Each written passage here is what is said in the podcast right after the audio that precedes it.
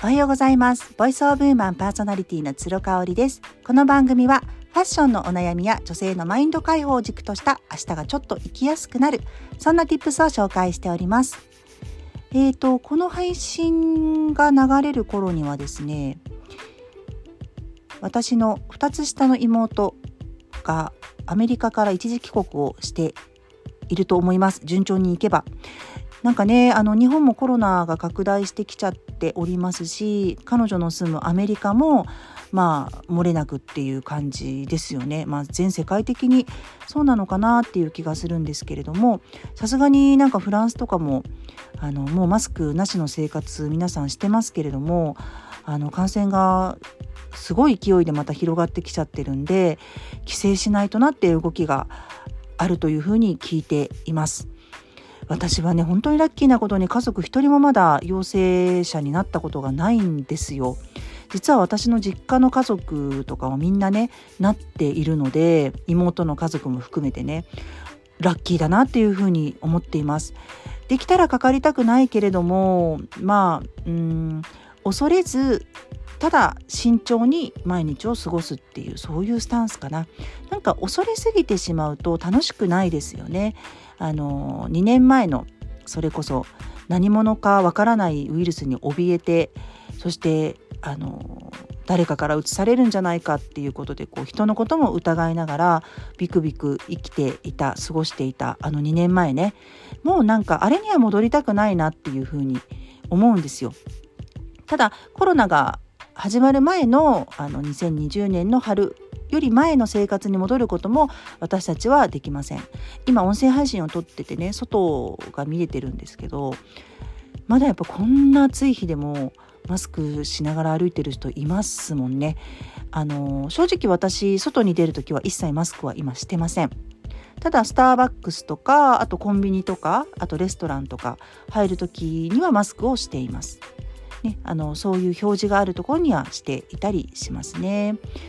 あとはまああんまり乗らないけど電車乗る時とかも一応マスクはしてるかな。クーラーが効いてるんでねマスクしてても大丈夫ですけれども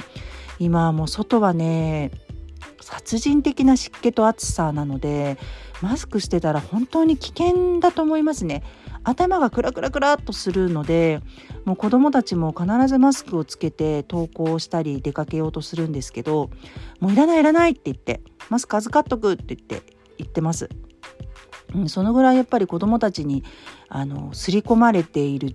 マスクとの関わり方でも私のそれとは全然違うわけでこれをまたこう外していくっていうのもなかなか厳しいですよね難しいなっていうふうに思っています。学校ではまああの体育の時間とか外にいる時はもう外しましょうって登下校の時も外しましょうって言ってますけれどもまた分かんないですよね感染拡大してきたらやっぱりマスクはもう四六時中しましょうって言うかもしれないしもう混乱の原因になるなっていうふうに思っています。これをね子どもたちが幼い子どもたちがどういうふうに受け止めてるのかっていうのって10年20年後になんかはっきりするんじゃないかなっていうふうに思っています。で妹の話に戻ります。私の2歳下の妹は、えーと、もうアメリカに住んでハワイにね8年ぐらいいて今アメリカの本土サンディエゴに2年おります。でえー、帰国子女なんですかって言われると思うんですけれども彼女自身はね実は20死後で英語を喋り始めたっていうすごく稀有な存在です。それまではむしろ英語は大嫌いで我が家はですねあのそのグローバルな感覚を身につけてほしいというわけではないんですけどやっぱり英語は大事だよねっていう母と父のあの思いがありまして語学留学をさせてもらってます。で、えっと、姉は1年間アメリカ。で私はフランスを選んでるんですけれども実は中高の時に、えーと、2ヶ月間イギリスに留学してます。1ヶ月かな？1ヶ月かあの留学してます。で、えーと、英語に関しては私はやっぱり中高がですねとってもあの英語教育に力を入れていた学校だったので、あのー、授業も全部ネイティブのね先生だったしそういう感じでもう学校丸全員丸ごとイギリスに連れてってくれたりとかするぐらい熱心な学校だったのであの英語はねやっぱすごい好きになってたんですよね。で英語のスピーチにも自ら応募して学校のスピーチに出たりとかもしてましたしそうしてたよね。あのあれもでも今日のねあのメインテーマに属することだと思うんですけど本当に出たかったかなっていうと違うんですよ。なんかこう自分の軌跡を残したかったっていうところがあって頑張ってる自分とか頑張った自分っていうものをなんかこう残したかった親にも見てもらいたかったし自分の中にも納得する形で残したかったっていうのがあるんですよね。でまあうちの妹とよく話をするんですよ LINE で。でこう年を得てきて私たちも40代ね私なんか後半に入ってきて妹ももう今月今週で45になるのかな？45になるんですけれどもあのどんどんこう生まれたままの自分本質の自分に戻っていくことが本当に楽だしそれがこうなんか人間としてのお勤めのような気がするよねっって話してるんですよ。なんかちょっと変わってるでしょ？姉妹ですこうそういう話を私たちするんですよね。あの深いこう意識高い系の話ではなくてあのいかにこう生きやすくなるかこの番組のあのコンセプトでも挙げてますけれども明日が生きやすくなるっていう言葉にね引っかかってくれる方が私の番組って聞いてくれてると思うんですよね。明日が生きやすくなるって何よって思った時に頑張らなくても努力しなくても明日がすごく来るのが楽しみだったりとか生きやすいなっていうそういうなんか生き方うん、そういうなんか考え方とか生き方とかみたいのを身につけたくなってるよねって話をしているんですよ。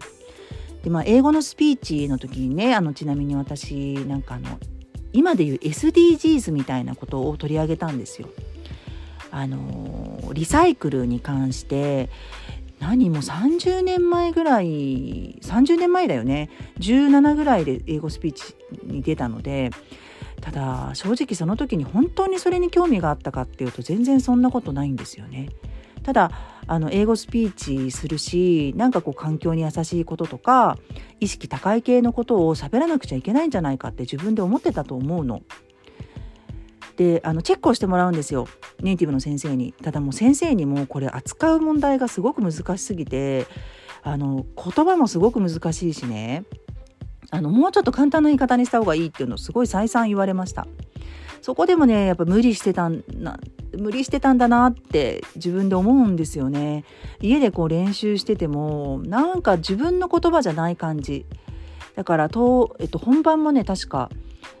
一箇所なんか飛んじゃった部分があったんですよね。でも記憶で暗記してるから暗記してるからもう自分のことを心で話してないから記憶してるだけなんですよね。だからなんかこう詰まっちゃったりとかしたのを覚えてますね。今だったら何かなやっぱり保護犬の話とかみんなが知らないけれども知っといてほしいことだったらやっぱ保護犬繁殖引退犬の話だったりとか保護猫保護犬の話とかするかなあとは、まあ、自分の好きなファッションの話ですね。ファッションとは実はセンスが4割で意識的なものが6割それで人は自分の好きなファッションが構築できるっていうのを私はあのすごく心から思っているので、まあ、16か17でそれを思ってたかっていうと全然思ってなかったんだけれども今英語のスピーチをするとしたらそれを掲げるかなっていうふうに思っています。で妹とね話をしてて、えーと、とにかくその本当の自分に戻るっていう作業が私たちがやらなくてはいけないことだしそれをおざなりにしてはいけないよねって話をしてるんですよ。で私自身がとっても好きな本がありましてもう題名からしていいんですけれども「さあ本当の自分に戻り幸せになろう」っていうね人生をシンプルに正しい正し人生をシンプルに正しい軌道に戻す9つの習慣っていう副題がついている本でこれねもし興味ある方是非読んでみてください。もう題名からしてグッときませんか？本当の自分に戻るっていうことがピンときた方は是非読んでいただきたいと思いますしあの妹ともね今週実際会えるのであの深いその辺の話をねまたしたいなっていうふうに思います思ってます。ちょっと取り留めのない話になりましたけれども今日はここまでになります。それではまた明日。